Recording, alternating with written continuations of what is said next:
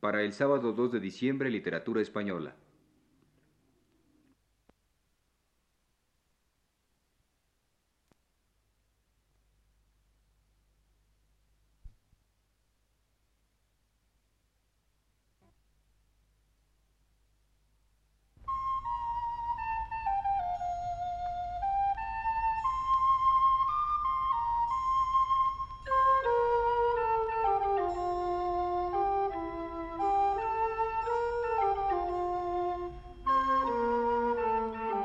Señores, buenas tardes. Les presentamos el programa Literatura Española, que produce para Radio Universidad el profesor Luis Ríos.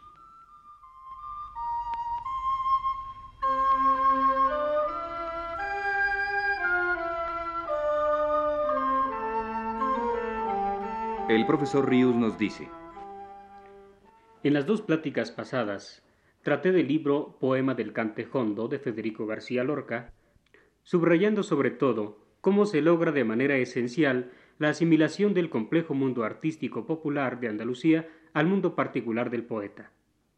Esta fusión, que en Lorca se da de tradición y de originalidad, de expresión colectiva y de expresión acendradamente individual, puede extenderse como característica suya, en general, a toda su obra. Aunque, desde luego, se advierta con mayor claridad en algunos libros del poeta granadino.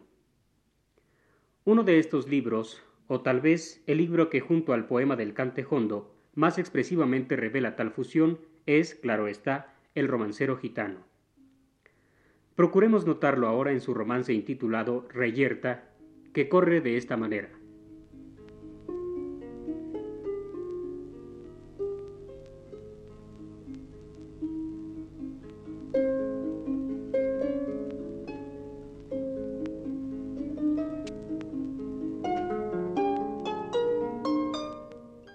La mitad del barranco las navajas de Albacete, bellas de sangre contraria, relucen como los peces. Una dura luz de naipe recorta en el agrio verde caballos enfurecidos y perfiles de jinetes. En la copa de un olivo lloran dos viejas mujeres. El toro de la reyerta se sube por las paredes. Ángeles negros traían pañuelos y agua de nieve ángeles con grandes alas de navajas de Albacete.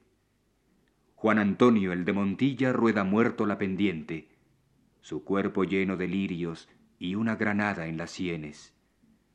Ahora monta cruz de fuego, carretera de la muerte. El juez con guardia civil por los olivares viene, sangre resbalada gime muda canción de serpiente.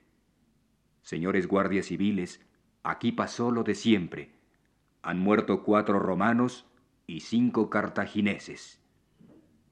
La tarde loca de higueras y de rumores calientes cae desmayada en los muslos heridos de los jinetes, y ángeles negros volaban por el aire del poniente, ángeles de largas trenzas y corazones de aceite.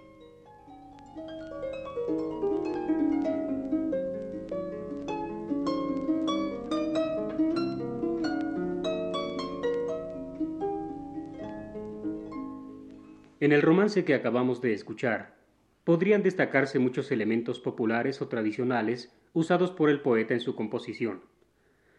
Uno de ellos sería el asunto mismo, la reyerta entre hombres cuchillo en mano en el campo andaluz, y los personajes mismos, jinetes, gente de la tierra y al final la Guardia Civil, a quienes el poeta dice humorísticamente según la interpretación de Guillermo Díaz Plaja. Señores guardias civiles, Aquí pasó lo de siempre. Han muerto cuatro romanos y cinco cartagineses. Pero que a juicio de Arturo Barea no es más que concretar y declarar entre quiénes se ha producido la reyerta, y así comenta el crítico. Hasta muchos españoles no llegaban a entender las líneas finales con su referencia a los disfraces tradicionales de las procesiones religiosas de Andalucía, judíos, romanos, cartagineses, con sus trajes fantásticos y anacrónicos. Sus portadores son miembros de cofradías rivales que frecuentemente terminan a golpes en reyertas de borrachera. Y estos personajes, típicos del mundo andaluz, y el asunto a que lo somete el poeta, una riña sangrienta, cosa frecuente en la vida aquella, están además tratados en el poema con una especial plasticidad, plasticidad que yo me atrevería a llamar de calidad folclórica, pues evocan las figuras, su concreción, su presencia próxima, sus atuendos, sus movimientos, evocan, digo, a la danza, al baile hondo. Recordemos a este propósito otro romance de Lorca y otra reyerta para abundar en la misma idea de la calidad plástica, del baile popular, que los personajes dramáticos del romancero gitano poseen. Es el romance de la muerte de Antoñito el Camborio, que dice así.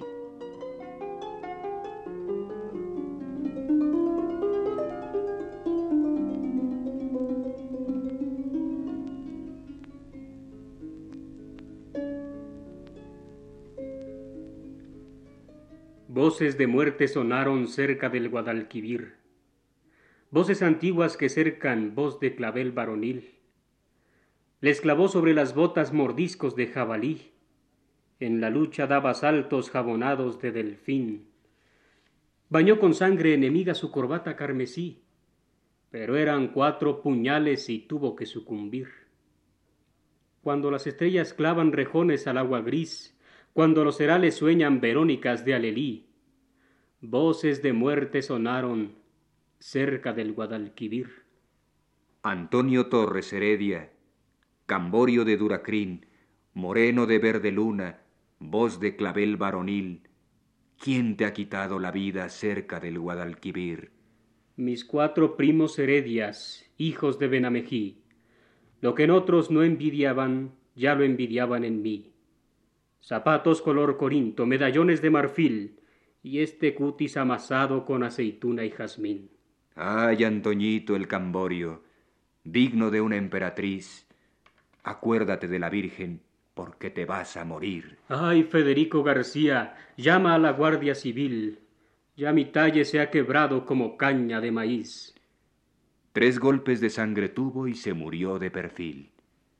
Viva moneda que nunca se volverá a repetir un ángel marchoso pone su cabeza en un cojín. Otros de rubor cansado encendieron un candil. Y cuando los cuatro primos llegan a Benamejí, voces de muerte cesaron cerca del Guadalquivir.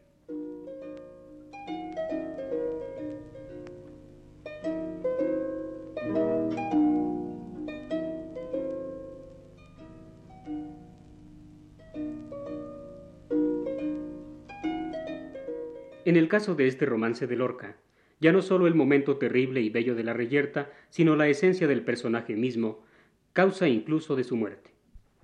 Su garbo, su planta, su cuerpo, en fin, están exaltados por el poeta de tal manera que nos es difícil no evocar con él la figura ideal de un bailarín perfecto de ritmo, elasticidad y elegancia. O sea que el personaje mismo está ya concebido como figura de danza honda andaluza y hasta esa última imagen suya que el poeta quiere dejarnos. Su perfil estático como el de una moneda al sobrevenirle la muerte viene a ser como el final de la danza, el ademán último en que el bailarín se sostiene inmóvil unos segundos para que en ese estatismo culmine, se rompa y acabe todo el oleaje de movimientos que su cuerpo ha venido produciendo antes. Aunque Christoph Eich no relacione con la danza popular andaluza este romance de Lorca, Terminemos este programa leyendo el espléndido comentario que hace del personaje y del suceso, cantados por Lorca, porque, ya que no explícita, tácita, inconsciente, sí está aludida la danza en él. Dice así el crítico. No son ya unos guardias quienes ahora le persiguen, son sus propios primos, aquellos mismos que antes le miraban con escarnio, enemigos de igual alcurnia que él, gitanos como él. Y esta vez no se trata de un delito sin importancia, se trata de su elegancia y de su belleza, que los otros le envidian. Se trata de su misma esencia, hecha de garbo y de duende, y de su arcano parentesco con la luna, que le distingue entre los otros y le convierte en objeto de su odio más enconado. Ninguna ocasión mejor que esta para demostrar lo que es un camborio, y cómo se defiende ahora. Les clavó sobre las botas mordiscos de jabalí, en la lucha daba saltos jabonados de delfín, Bañó con sangre enemiga su corbata carmesí, pero eran cuatro puñales y tuvo que sucumbir. El petimetre se ha transformado en un león. su caprichosa elegancia en acerado brío y agilidad elástica. Desaparecieron la indiferencia, el desdén, la apatía. Aquí no se trata ya de subir unos escalones, como en el caso de don Rodrigo. Cuatro puñales dirigidos al corazón no pueden apartarse con un movimiento de la mano. El instante exige concentración y entrega absolutas. Es la vida misma la que, amenazada de raíz, se encabrita ahora en ademán rebelde y responde con furia a la muerte. En la feroz embestida del jabalí y en el jabonado salto del delfín se cumple la promesa del bello cuerpo de Antonio, la promesa de su garbo y de su figura señalada por las fuerzas de la naturaleza. Y como hombre y como héroe, valiente y fuerte ante la muerte, redime su nombre. Digno ahora verdaderamente de una emperatriz, tiene que sucumbir al cabo a la superioridad numérica de los otros. Tres golpes de sangre tuvo y se murió de perfil. Viva moneda que nunca se volverá a repetir. En la muerte, en esa muerte ejemplar, su figura ha quedado como grabada en metal. Ha dejado una estampa, el perfil de una forma fija en la amorfa materia del mundo. Y al mismo tiempo, ha llenado de sentido y de resonancia su nombre material, único ya e irrepetible.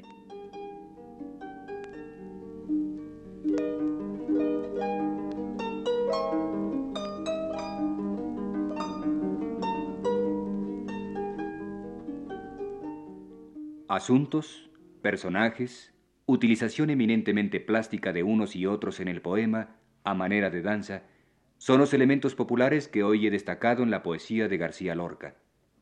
Aún quedan otros elementos de ese linaje que señalar en ella, pero de ello hablaremos ya la próxima semana.